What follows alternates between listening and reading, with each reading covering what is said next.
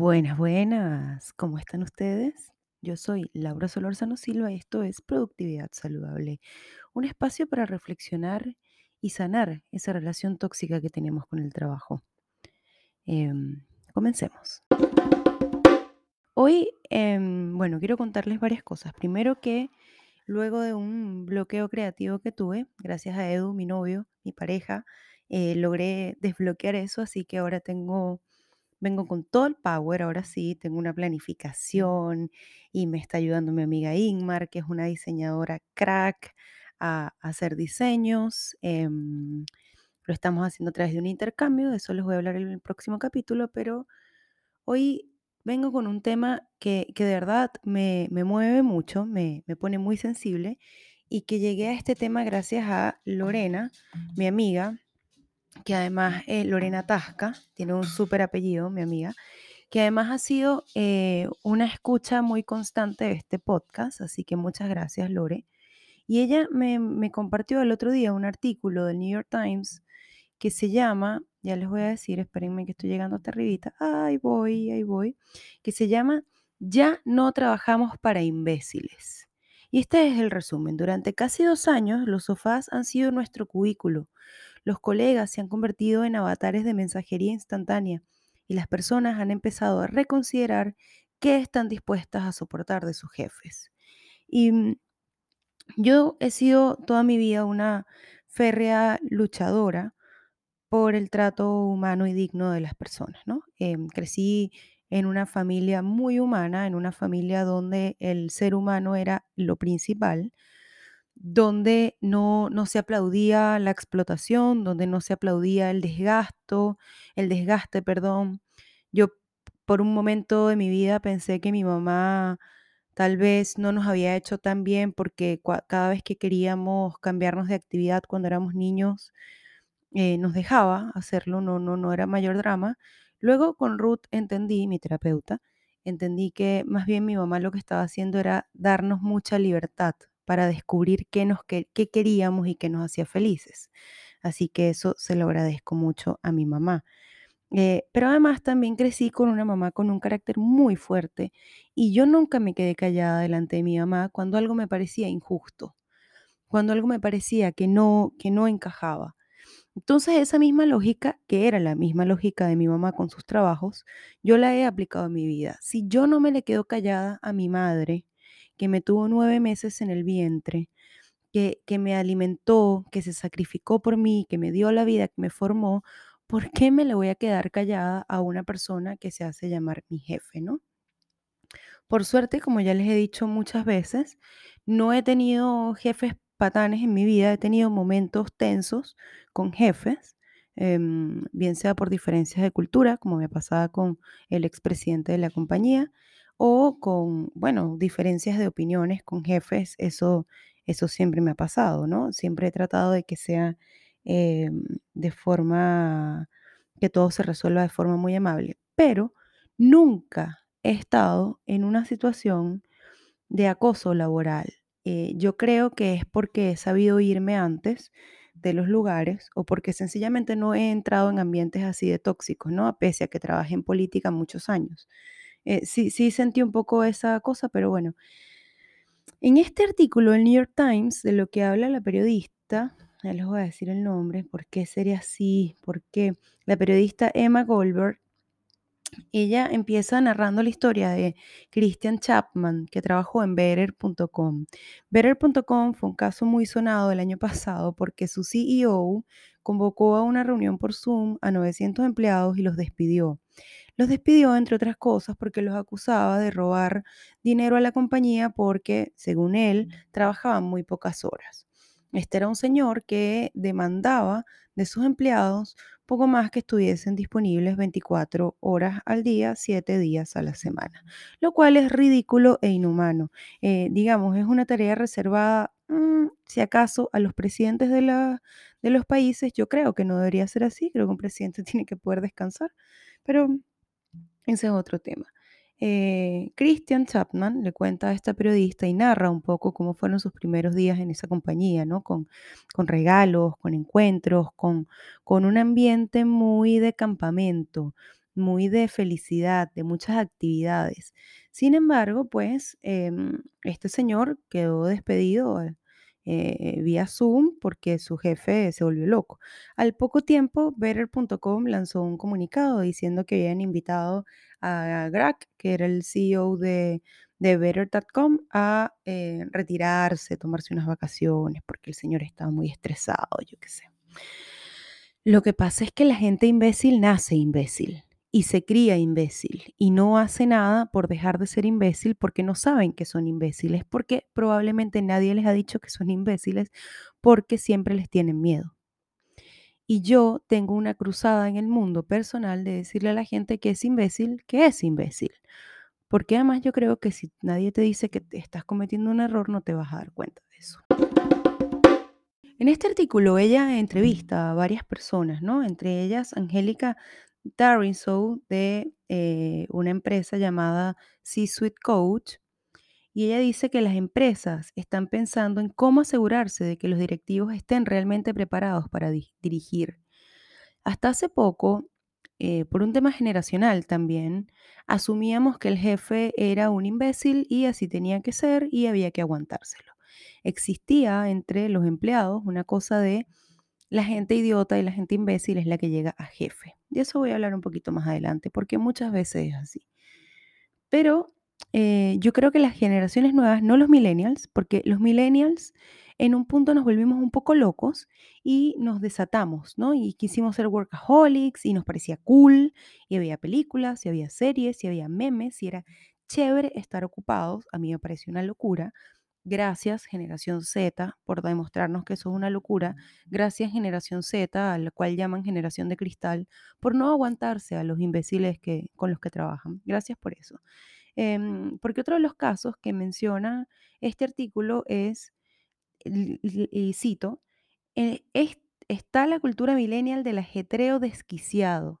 La ex directora ejecutiva de Away, Steph Corey, eh, exigía lealtad y actividades en Slack a toda hora del día y de la noche a su personal. Em, y lo hacía ver como si fuese una oportunidad de desarrollo personal. Y aquí viene otra eh, bandera roja que ustedes deben eh, tomar en cuenta a la hora de conseguir un trabajo o estar trabajando, ¿no? Esos lugares que te hacen una oferta de trabajo en el cual te dicen poco más y tendrás el beneficio de que te paguemos un sueldo, te vamos a dar un computador, eh, vas a poder venir vestido como quieras a la oficina. Eh, muchas de esas empresas son empresas de millennials y es como, amiguitos, eso es lo mínimo que espero de una empresa. Que me pagues por hacer un trabajo, que me des las herramientas para hacerlo, porque el señor de la construcción que está aquí al lado de mi casa, estoy seguro, segura, que él no tiene esa grúa guardada en su casa. Esa grúa se la da la constructora que hace el edificio, ¿no? Entonces, si yo trabajo en una empresa y con una computadora, lo mínimo que espero es una computadora. Hay otra cosa, un dato que menciona acá que me llamó la atención. Traté de buscar esa cifra en América Latina, pero no la encontré. Y es que 4.5 millones de estadounidenses dejaron voluntariamente su trabajo en noviembre del año pasado. Em, tal vez haya sido, dice ella, la disminución de la volubilidad respecto a los planes de regreso a la oficina. Es decir, em, para muchas personas, yo incluida, trabajar desde casa nos abrió otra posibilidad, nos mostró otro tipo de vida, donde yo puedo tomar desayuno con calma, donde yo puedo eh, comer caliente y no en un topper de plástico, por ejemplo, en un pote de plástico, Em, donde yo puedo tomar descansos y pausas activas, donde no tengo que lidiar con todo el mundo en la oficina. Eso para mí es súper importante porque yo eh, no siempre quiero lidiar con personas y, mm, y esta cosa de volver a la oficina obligados todos otra vez y querer vivir ese viejo modelo hizo que muchas personas renunciaran a sus trabajos, por ejemplo. Acá, eh, para cerrar este, este tema y enlazarme con otros dos, la, frase que Lorena además me compartió y me dijo, esto creo que hace clic con el podcast, dice, la imbecilidad, al igual que la incompetencia, afecta la productividad. Y los imbéciles competentes que ascienden de rango pueden tener efecto de gran alcance, sobre todo en una cultura corporativa que pone énfasis en la producción, que pone más énfasis en la producción que en la forma de hacer el trabajo. Las personas reciben condecoraciones por su desempeño y no por su compañerismo. Vivimos en un mundo tan desquiciado, pero tan ridículamente desquiciado, que trabajamos en lugares que quiebran a las personas. Y de eso les hablo en este nuevo bloque. El primero de enero, en este país donde yo vivo, Chile, nos despertamos con la noticia de un suicidio de una joven, eh, TENS. TENS es una eh, personas relacionadas al mundo de la salud. No recuerdo exactamente qué es lo que hacen, pero son personas relacionadas al mundo de la salud. Esta muchacha se suicidó y lo que hemos sabido ahora, 20 días después, es que entre las razones de su suicidio estuvo el acoso laboral de esta muchacha. Le hicieron la vida imposible, dice su hermano, por ejemplo. Em, mi hermana llevaba ocho años en la clínica, iba para el noveno año. Al principio vivió abusos como primeriza, gritos, maltratos en el sentido de que no servía para nada. Y eso es algo habitual entre quienes entran. ¿Qué clase de sociedad tan enferma somos que rompemos a los seres humanos, que insultamos al junior, que maltratamos a esa persona que está entrando en su vida laboral. No nos damos cuenta de que estamos todos dentro del mismo saco.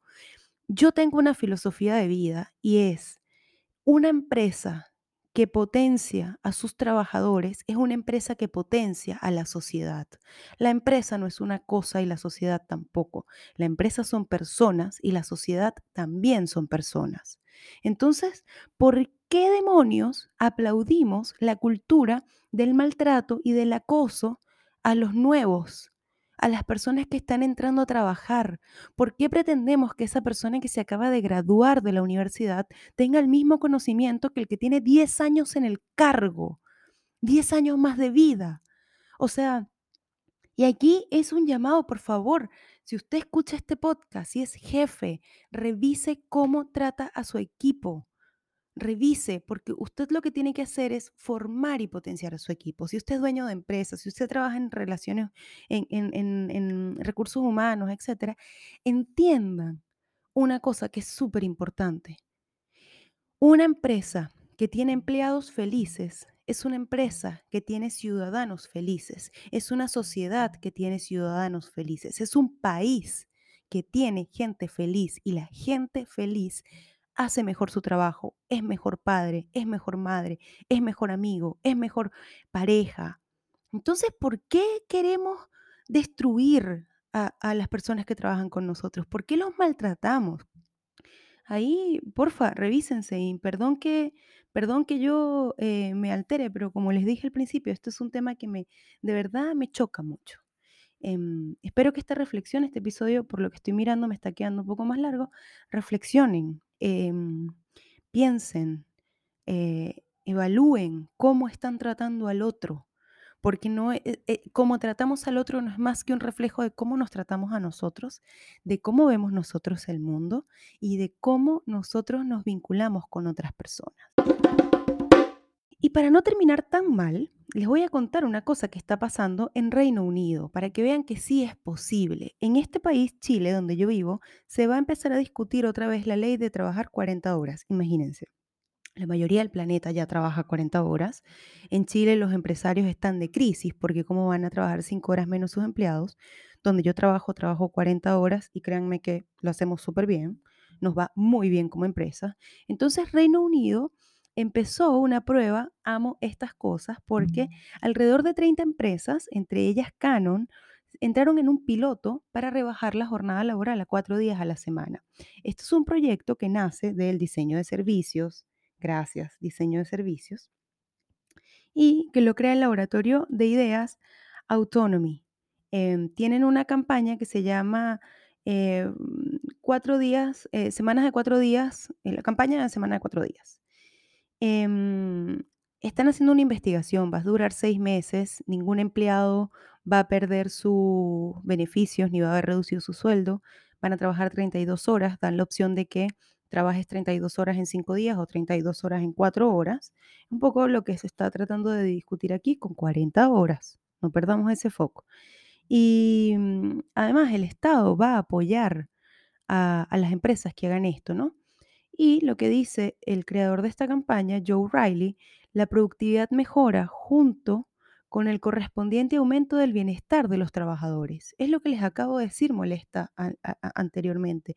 Cuando uno está contento, hace su trabajo mejor. Cuando uno está en un ambiente de bienestar, trabajas mejor, más feliz, más relajado y tienes más energía.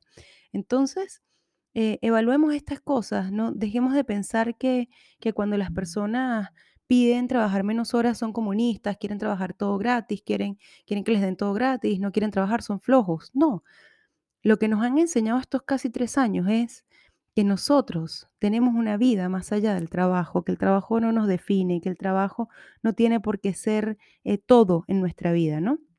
Creo que es un súper buen ejemplo de políticas públicas que se están empezando a hacer en el mundo. Y por último, mi eh, amiga Amanda, una de mis mejores amigas, trabaja en una empresa que se llama Orbit. Y ella hizo un artículo, que lo acabo de perder otra vez, en el cual eh, habla sobre la, mm, herramientas, o sea, sobre 8 consejos, ella da 8 consejos para el trabajo, eh, asíncrono, ¿no? Porque ella trabaja en una empresa donde hay equipos en California, Israel y Francia.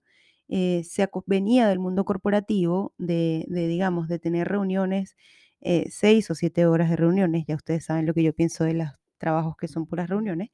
Y, eh, y si no lo saben, escuchen el episodio anterior.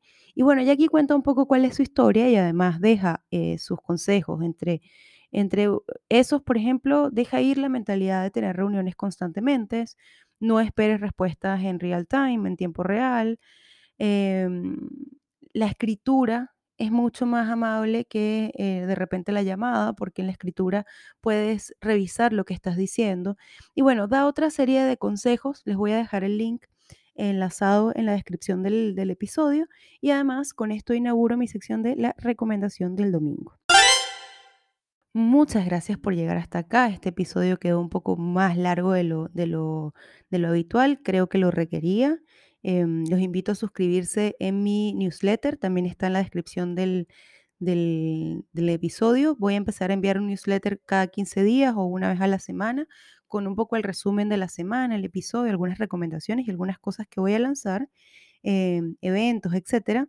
Así que muchas gracias por llegar hasta aquí. Espero que se hayan indignado tanto como yo y que a partir de ahora seamos todos un poco más amables. Esto fue Productividad Saludable y yo soy Laura Solórzano Silva. Muchas gracias.